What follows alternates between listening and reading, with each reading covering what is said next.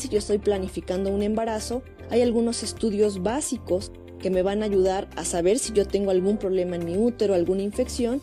También recordemos que desgraciadamente tu edad es un factor eh, de riesgo. También es un mito que existe en, respecto a este tema de, de, que si me ligo me va a dar menopausia, si me ligo voy a engordar, si me ligo, todas las infecciones que se nos llegan a encontrar se tiene que dar un tratamiento en pareja, porque al ser una pareja sexualmente activa compartimos secreciones para que me otorgue el tratamiento personalizado. No porque a mi amiga le funcionó, porque leí en internet, quiere decir que a mí también me va a funcionar. Hola Momoms. Hoy les damos la bienvenida a un episodio más de nuestra serie, Consultorio Momón. En este programa, estaremos resolviendo las dudas más frecuentes en torno a la vida de mamá durante el embarazo, el posparto y la primera infancia, siempre en un espacio de respeto donde mamá antes de ser mamá es mujer.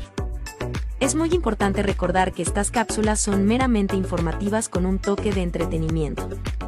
De ninguna manera sustituyen la consulta médica o la opinión de un especialista por favor cuídate mucho y consulta a tu médico. Hola Momoms, bienvenidas nuevamente a este nuevo episodio de Consultorio Momo. En esta ocasión vamos a hablar acerca de los temas sobre las dudas que tienen acerca de ginecología. Todas sus dudas nos las hicieron llegar a través de las redes sociales. Muchísimas gracias. Vamos a intentar resolver absolutamente todas y agradezco mucho la invitación. Yo soy la doctora Lilia Ortiz, soy especialista en ginecología y obstetricia, estoy certificada por el Consejo Mexicano de Ginecología y Obstetricia, soy especialista en parto en agua, especialista en parto y cesárea humanizada, tengo un diplomado en colposcopía y tracto inferior y cáncer de la mujer, colposcopía en ultrasonido, soy asesora en porteo, asesora en lactancia materna y asesora en planificación familiar. Muchísimas gracias y comenzamos con todas sus dudas. Bueno, vamos a comenzar con todas las preguntas que ustedes nos hicieron favor de enviar. Esta nos la envía Cecilia Rodríguez Campos y nos pregunta, hola, tengo 43 años y desafortunadamente no me puedo embarazar. Ya me han hecho varios estudios y todo sale bien. Después me dijeron que tenía quistes, me tomé el medicamento que me dio el doctor y al parecer se me desaparecieron y no me puedo embarazar. Ojalá me pudieran ayudar. Gracias. Gracias por tu pregunta, Ceci, y ojalá pronto llegue ese bebé que tanto anhelas. También espero que ya estés bajo vigilancia por un médico de biología de la reproducción humana. Recordemos que estos son los encargados en ver este tema. Son ginecólogos especialistas en este tema. Eh, entonces tienes que acudir directamente con él si es que no estás aún con un médico de la reproducción humana. También recordemos que desgraciadamente tu edad es un factor eh, de riesgo. No es malo, no es imposible que puedas tener un bebé, pero desgraciadamente sí es un factor para nosotros que nos pueda llegar a complicar un poco este proceso, ya que nosotras las mujeres nacemos con los óvulos que vamos a ovular el resto de la vida, ya nacemos con estos. Y obviamente, conforme vamos avanzando en la edad, los óvulos también van envejeciendo con nosotras. Entonces, pudiera ser un pequeño factor que tú tienes, pero no es imposible. Hoy en día ya hay muchísimos programas de reproducción asistida que pueden eh, llevar a cabo que tú puedas tener tu bebé, fecundación in vitro, bodonación. También recordemos que la infertilidad se estudia en pareja, no nada más te tienen que estudiar a ti, también tienen que ver que tu pareja está en perfectas condiciones. Si tal vez ya el tratamiento que te dieron hizo un buen efecto en tu cuerpo, ahora hay que ver que tu pareja esté perfecto para que también se lleve a cabo ese bebé que tanto anhelas. Seguimos con las preguntas. Esta nos la envía Miriam Centeno. ¿Qué son y por qué se dan los hematomas en el útero? He tenido dos embarazos con esta condición. El primero lo perdí a las nueve semanas porque yo ignoraba que tenía que tomar reposo debido a este hematoma, y mi doctor tampoco me dio indicaciones al respecto. Mi segundo embarazo se logró, y me dijeron en la clínica particular donde me atendí que debía tener reposo moderado. Me recetaron dos medicamentos y así fue como mi bebé le ganó al hematoma. Pues Miriam, te platico que los hematomas son más común de lo que creemos. Los hematomas se forman por el proceso de implantación que se da durante el embarazo. Recordemos que cuando ya se formó el bebé, llega directamente sobre el útero para poderse implantar y este proceso de implantación o que el bebé se agarre del útero para empezar a crecer es lo que forma un pequeño sangrado, un pequeño hematoma en el proceso de la implantación. Médicamente los hematomas quiere decir colección de sangre. Entonces, cuando el bebé se implanta, y se empieza a agarrar del útero, este, esta pequeña formación de sangre forma estos hematomas. Entonces es más común de lo que tú crees. Solamente, obviamente, como te pasó a ti, no es común que nos puedan llegar a, a tener un aborto espontáneo. Si el hematoma empieza a crecer por alguna circunstancia, hay que vigilarlo muy de cerca y justamente dar los medicamentos necesarios para que no se llegue a una pérdida de, de este embarazo. Entonces, siempre los invitamos, en cuanto se saben embarazadas, tienen que acudir de inmediato con su médico para empezar sus revisiones de laboratorio, ultrasonidos. A través de los ultrasonidos recordemos que nosotros sabemos cuántos embarazos hay, si tenemos uno, dos o tres bebés, que todos estén en perfectas condiciones, dónde está la implantación, cómo se está llevando a cabo, todo esto lo sabemos a través de los ultrasonidos. Por eso es muy importante que en cuanto nos sabemos embarazadas, de inmediato acudir a revisión. Y la causa del por qué se pueden formar hematomas que ya no se reduzcan o que no se quiten con medicamentos, las causas pueden ser múltiples. Algún golpe, alguna infección, algún problema directamente con el útero. Por eso es la importancia de acudir de inmediato a revisión también si yo estoy planificando un embarazo, hay algunos estudios básicos que me van a ayudar a saber si yo tengo algún problema en mi útero, alguna infección, que puedan hacer que en cuanto yo tenga un embarazo pueda llegar a tener una pérdida.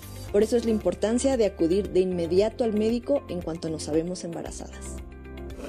Seguimos con las preguntas que nos hicieron llegar ustedes, momos. Esta nos la envía a Lucardi Vladimir Collins Tepes y nos pregunta, si es normal que después de realizarse una OTB existe irregularidad en el periodo, ya que hay fechas en que solo me baja un mes y desaparece tres meses. Ya no lacto, y aunque ya no doy pecho, a veces sí me salen gotitas de leche. Bueno, a Lucardi y para todas las momoms que no saben qué es OTB, está abreviado y quiere decir oclusión tubárica bilateral, o comúnmente eh, lo conocemos como salpingo o como ligadura que es una cirugía que se lleva a cabo para ya no tener bebés y es una cirugía definitiva. Entonces, Alucardi no, no tiene nada que ver. Y créeme que es una pregunta que nos hacen comúnmente en el consultorio. También es un mito que existe en, en respecto a este tema de, de, que si me ligo me va a dar menopausia, si me ligo voy a engordar, si me ligo, no, no tiene nada que ver. Recordemos que el útero a los lados tiene sus trompas y cada trompa tiene también sus ovarios. Entonces, la función de las trompas son llevar el óvulo del ovario hacia el útero para que se pueda encontrar con el espermatozoide y formar un bebé. Entonces, su única función es como una pequeña manguera que conecta el ovario con el útero. Su única función solamente es trasladar el óvulo de ahí hacia el útero. No tiene ninguna otra función. No tiene función hormonal, no tiene función no sirve más que para transportar mi óvulo del ovario hacia el útero. Entonces no pasa absolutamente nada si yo me las corto. La cirugía consiste en eso, cortar el paso de, de, cada manguerita o de cada trompita para que ya no pasen los óvulos de los ovarios hacia los úteros, hacia el útero, perdón. Entonces no tiene nada que ver, nada que ver. Eh, imaginemos una manguera. Si yo le corto un pedacito para que ya no pase un flujo, ya no pase en este caso mi óvulo, no pasa absolutamente nada. Yo te invito a que acudas directamente a revisión con tu médico para que cheque qué es lo que está pasando con estas irregularidades que tú estás teniendo, ya que, como ya lo comenté, no tiene nada que ver, nada que ver la cirugía que tú te realizaste con estas alteraciones. Esto puede estar asociado un poco más alguna alteración hormonal, algún problema tal vez directamente sobre tus ovarios, sobre tu útero, que esté ocasionando que estos ciclos menstruales se estén alterando un tanto. También en tu pregunta de que si te salen eh, gotitas de leche a través de tus pechos, aunque ya no estés lactando, sea normal, no, no es normal. También recordemos que no tenemos que tener ninguna secreción de los pechos. Entonces tu médico, en cuanto tú acudas a revisión, él te va a explorar, te va a solicitar los estudios necesarios para ver qué es lo que está, haciendo que tengas estos cambios y poderte dar un tratamiento específico para el problema que te está ocasionando todo esto. Por eso es la importancia de acudir a la revisión. Pero te repito, no tiene nada que ver. Y también todas las momoms que quieran llevar a cabo esta cirugía, eh, olvídense de que les pueda llegar a pasar algo. Simplemente es una cirugía que ya no va a hacer que tengamos bebés y que es una cirugía definitiva.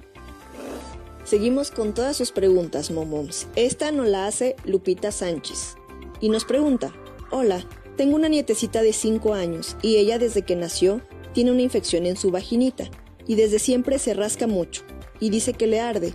Yo le sugerí a mi nuera que la llevara con el médico, pero parece que no tiene confianza. Pero la niña ya está grandecita y sigue con ese problema. Incluso a veces trae muy rojo y la verdad, pues me gustaría leer su opinión. Muchas gracias. Muchas gracias por tu pregunta, Lupita. Yo aquí te recomendaría ir directamente con su pediatra, con su pediatra de cabecera. Si es que ni tu nuera ni tú tienen la confianza necesaria para hacer esta revisión, podrían buscar algún otro especialista. Recordemos que los especialistas en esta edad son los pediatras. Nosotros como ginecólogos aún no estamos capacitados para poder ver a este tipo de, de pacientes por la edad. Lo ideal es su pediatra, su pediatra directamente para que la revise y pueda, si es que necesita algún estudio específico, solicitarlo, pero ir directamente a revisión. Si no tienes la confianza, buscar hasta que tú encuentres uno en lo que se sientan confiados y se sientan a gusto para que le puedan dar un buen diagnóstico a tu nieto. Seguimos con todas las preguntas que nos enviaron todas ustedes, momoms. Nos pregunta Leticia Fernández, en caso de presentar una infección y que te receten antibióticos tomando óvulos y pomadas, y si la infección es muy fuerte, ¿mi pareja tendría que tomar también este tratamiento? No, Leticia. Recordemos que todos los tratamientos son personalizados.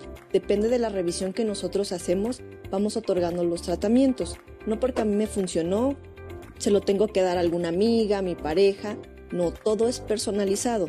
Depende de la revisión y los síntomas que, que encontramos, es el tratamiento que otorgamos. Pero sí, todas las infecciones que se nos llegan a encontrar se tiene que dar un tratamiento en pareja, porque al ser una pareja sexualmente activa compartimos secreciones y esto hace que ante cualquier infección que se llegue a detectar en mi pareja o en mí, nos tengan que dar tratamiento a ambos, incluso aunque mi pareja no tenga absolutamente ningún síntoma. Porque ha llegado a pasar que a veces dicen, bueno, pero yo no tengo absolutamente ningún síntoma, ¿por qué me van a dar a mi tratamiento?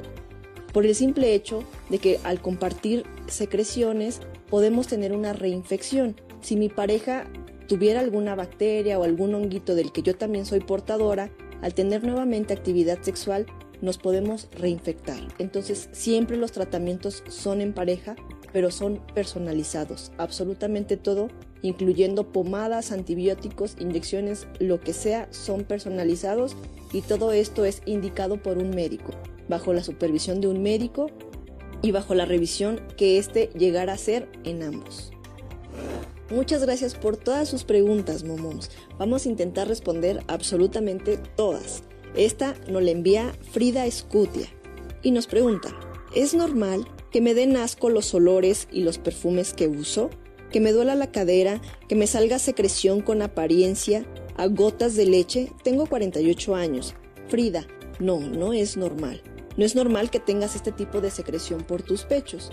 Recordemos que ya estás en una edad promedio en algo que se llama menopausia, que es una etapa que todas las mujeres vamos a vivir que normalmente se presenta entre los 45 y los 47 años. Se puede presentar desde los 40 hasta una edad promedio de 55, pero más o menos estás en una edad promedio. Entonces esto hace que puedas em-, empezar a experimentar ciertos cambios en tu cuerpo. La secreción por los pechos, no, esa no es normal. Yo te invito, si no la has realizado o si ya tiene un tiempo que no, que no lo has hecho, a que te realices tu mastografía. También invitamos a todas las momoms que se lo hagan. No olviden que esto se realiza a partir de los 40 años. Una vez cumplidos los 40 años, cada año la debemos de hacer sin falta. Este es el único estudio que nos va a hacer una detección temprana de alguna complicación o hasta de un cáncer en, en mamas.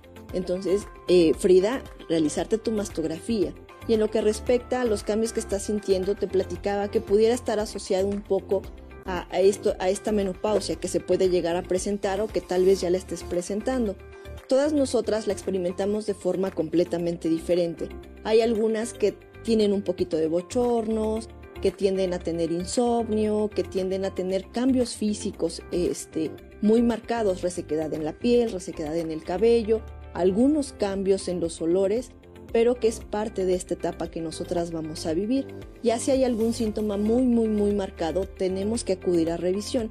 Mi médico es el único que va a saber si yo ya estoy en esta etapa, si estos cambios que estoy presentando son propios de esta etapa, pero él es el único que me va a saber decir si todo está perfecto o si requiero de algún estudio extra para detectar algún problema que llegue a tener o si únicamente es parte de esta hermosa etapa que todas vamos a vivir. Entonces te invito Frida a que acudas a revisión, a todas las momums a que se realicen su mastografía y pues a disfrutar esta etapa de la vida que también es muy buena para nosotras. Seguimos con las preguntas. Esta nos la realiza Joanita Nolasco. Bueno, no es una pregunta, es un comentario que ella nos hace. No tengo dudas, me tocó un ginecólogo súper lindo, serio y amable, muy profesional en su trabajo, nada morboso, todas las dudas las aclara como si estuviera dando clase. Es un amor. Ya la siguiente semana me toca cita. Muy bien, Joanita, te felicito por cuidar tu salud. Recordemos que nosotras somos las únicas que podemos este, realizar esto. Entonces te felicito y también te felicito porque ya tienes un médico de confianza al igual que todas las momoms, y no nada más las momoms, todas las mujeres necesitamos una revisión una vez iniciada nuestra adolescencia o con nuestro primer ciclo menstrual.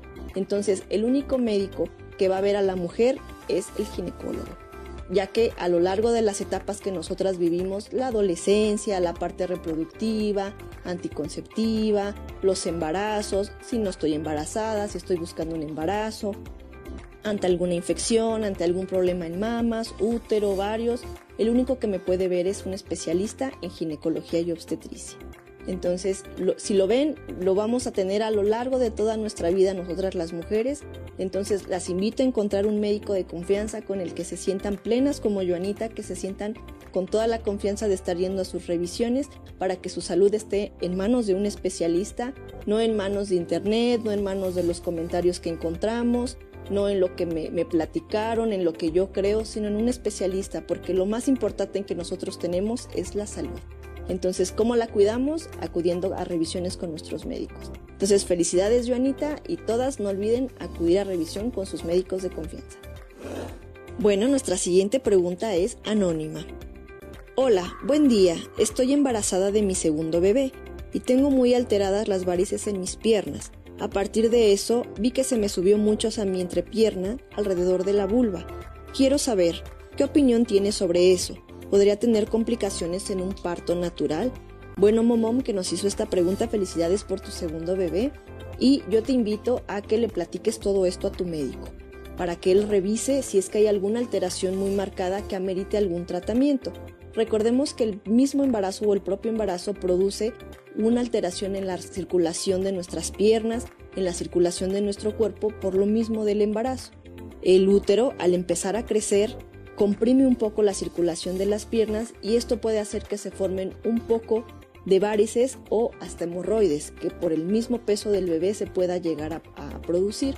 Pero si se empiezan a alterar un poco más, llegamos a sangrar o llega a haber alguna complicación, es directamente con el médico. Entonces, Momom, que nos hizo esta pregunta, te invito a que acudas a revisión. También todas las momoms que lleguen a tener alguna alteración ya muy marcada en sus piernas, varices, hemorroides, acudir a la revisión con su médico para que se lo comenten y este dé el tratamiento específico o únicamente vigilarlo, ya que eh, lo que nos preguntas del parto no está contraindicado. El tener varices este, no es una indicación para algún otro procedimiento, de hecho lo ideal es un parto, pero todo de la mano de tu médico. Si el médico te da luz verde para que todo esté en perfectas condiciones para un parto, no te debe de preocupar todo esto, únicamente es vigilarlo y ir de la mano con tu médico de lo que te vaya indicando. Muy bien, nuestra siguiente pregunta también es anónima. ¿A qué tiempo de haber adquirido papiloma humano se detecta? ¿Qué síntomas tiene? El año pasado me hicieron el Papa Nicolau en abril, pero me entregaron los resultados en febrero de este año. Según los resultados, di positivo a BPH. Entonces mi ginecóloga no me quiso medicar hasta no tener resultados recientes. Realmente yo no he notado ningún cambio, no sé qué tan silencioso sea esto. Bueno, Momo, que nos haces esta pregunta. Créeme que el tema del virus del papiloma humano, la infección, transmisión, tratamientos, es un tema súper amplio que tendríamos que hacer eh, un foro completo con sus preguntas, que ojalá nos puedan permitir ustedes este, realizarlo para contestar absolutamente todo esto. Pero a lo que nos preguntas específicamente, recordemos que lo único que hace la detección del virus del papiloma humano es el papanicolau y la colposcopía. Por eso la importancia de realizarlo cada año sin falta una vez iniciando vida sexual. también la revisión tiene que ser en pareja. Es lo ideal. Una vez que ya tengo una pareja estable, una pareja sexual, este, mente hablando, tenemos que acudir a revisión para ver que ambos estemos en perfectas condiciones y que no vaya a haber como algún problema. Entonces, eh, no hay un síntoma como tal. Desgraciadamente, el virus del papiloma humano yo lo puedo adquirir desde mi primera actividad sexual, desde mi primera relación, ahí me puedo infectar y no presentar ninguna lesión o ninguna aparición de nada hasta años después. Por eso también siempre los comentamos. Cuando hay alguna detección o algún diagnóstico de este tipo, no se trata de buscar culpables, tenemos que buscar soluciones y tratamientos. No es buscar quién fue o no, no, no. Únicamente se les recomienda eh, las revisiones para otorgar el tratamiento específico, porque como les comentaba, yo me pude haber infectado desde mi primer pareja y no presentar síntomas hasta 7 o 8 años después. Por eso es que eh, cada año me lo debo de realizar. Si se hace una detección, ver qué tipo de virus es también lo hemos platicado, hoy en día existen descubiertos más de 500 tipos de virus del papiloma humano. Por eso es que hay algunos que nos producen lesiones en el cuello de la matriz o nos llegan a producir verrugas. Son virus completamente diferentes, son de la misma familia, pero son completamente diferentes. No el que yo tenga condilomas o verrugas quiere decir que me puede producir un cáncer cervicouterino o a la contra, el tener lesiones en el cuello de la matriz quiere decir que forzosamente me van a salir verrugas. Son virus completamente diferentes y obviamente también su tratamiento tiene que ser muy específico. Hay estudios que nos dicen qué tipo de virus tengo, cuál es el tratamiento específico, biopsias, pero todo esto es a través de los médicos, momos, no lo olviden. Tienen que acudir a sus revisiones, realizarse papa y colposcopía. Si yo ya tengo la detección del virus, sin falta estarme haciendo los estudios a la par con mi pareja. Nosotros como ginecólogos estamos capacitados para revisarlos a ambos, poder hacer una revisión y una detección oportuna del virus del papiloma humano. También siempre lo comentamos, el que yo lo tenga no quiere decir que me va a dar cáncer, que me va a pasar algo terrible, no. Es una enfermedad que somos portadoras toda la vida, pero que con vigilancia y tratamiento no pasa absolutamente nada. Si se me llega a detectar alguna lesión en el cuello de la matriz, se da un tratamiento oportuno. Si se me llega a encontrar alguna verruguita o algún condiloma en mí o en mi pareja, el tratamiento ya con láser es, lo ideal, pero todo de la mano de los médicos. El virus no se cura, hasta hoy en día no existe la cura, existen vacunas, existen tratamientos muy específicos que quitan las lesiones ya que si éstas se dejan, esto puede progresar a un cáncer. Desgraciadamente, el virus del papiloma humano es la principal causa de cáncer cervicouterino. Entonces no me tengo que dejar, si me encuentran una lesión, dar el tratamiento, seguir con mis revisiones y no olvidar que no pasa nada malo. De la mano de mis médicos, eh, todo puede fluir y aunque mi pareja también llegue a ser portador o portadora, no pasa absolutamente nada. Hay muchos métodos, muchos tratamientos que ayudan a que esto no avance y que yo me mantenga sana y muy estable. Bueno, momoms, llegamos a nuestra última pregunta. Muchísimas gracias a todas las que nos hicieron llegar sus preguntas. Sabemos que son muchas, vamos a intentar resolverlas absolutamente todas. También como lo comentábamos hace un momento, si les gustaría que hiciéramos algún otro consultorio con un tema en específico, virus del papiloma humano, planificación familiar, uso de copa menstrual, que ahorita anda muy de moda. Con toda confianza escríbanos en, todas nuestras redes sociales qué les gustaría, si tienen alguna otra duda, cualquier cosa que tengan en nuestras redes sociales van a aparecer por aquí y ahí nos pueden escribir todo lo que les gustaría, compartan si les gustó, si no les gustó, qué más les gustaría de nosotros para seguir en contacto directamente con ustedes. Para nosotros es un placer estar aquí y compartir con ustedes todo esto. Entonces, también es anónima esta pregunta y dice, ¿qué causa el flujo verde? Pues bueno, el flujo verde eh, pudiera tener muchísimas causas. Siempre lo platicamos que nosotras las mujeres tenemos una secreción vaginal normal. El decir tengo flujo es normal, solamente no debe de cambiar de características. Normalmente nosotras tenemos una secreción blanquecina, o pudiera llegar a ser un poco clara, no huele a nada, no produce eh, aroma, no, no produce comezón, no produce ardor. Todas nosotras tenemos esa secreción normal porque así es como se lubrica nuestra vagina. Podemos tener un cambio en esta secreción por los cambios hormonales que presentamos en la ovulación, cuando vamos a empezar a menstruar, pero nunca debe de cambiar de características. Si esto empieza a tener cambios verdoso, eh, muy rojizo, eh, amarilloso, que huela mal, que me dé comezón, que produce irritación, tengo que acudir de inmediato a revisión con mi médico para ver qué es lo que está pasando. Puede ser alguna infección asociada a alguna bacteria, algún hongo, alguna infección de transmisión sexual, pero todo esto lo va a saber mi médico al hacer la revisión. Siempre las invitamos a no automedicarse. Desgraciadamente a veces, ah, este me funcionó, yo leí, yo vi en internet. No, no hay como hacer una revisión específica que el médico vea exactamente qué es lo que está pasando dentro de mí para que me otorgue el tratamiento personalizado. No porque a mi amiga le funcionó, porque leí en internet, quiere decir que a mí también me va a funcionar. A veces sale contraproducente, terminamos yendo al médico, gastando un poquito más únicamente por hacer caso de esto. No hay como una revisión, nada va a suplir la exploración que haga el médico, la revisión que se realice por parte de este y el tratamiento que se otorgue personalizado. Entonces a tu pregunta, Momo, las causas pueden ser muchas y lo vamos a saber a través de la revisión que realice tu médico. Pues las invitamos a todas a seguirnos, que nos compartan, nos den likes o nos digan qué es lo que más les gustó de todo esto y cualquier cosa, cualquier duda, continuamos con ustedes muy pronto. Bueno, momoms, llegamos al final de este episodio que se tituló Dudas en ginecología.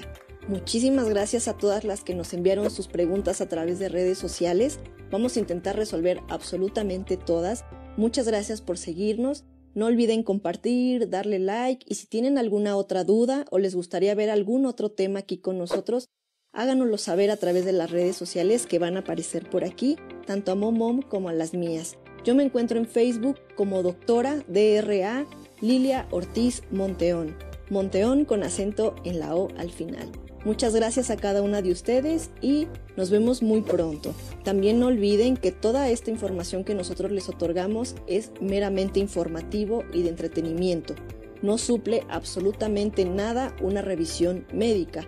Nuestro deber es únicamente informar y de ustedes acudir al médico para que les otorgue un tratamiento personalizado, así como un buen diagnóstico. Muchas gracias, nos vemos muy pronto y cuídense mucho.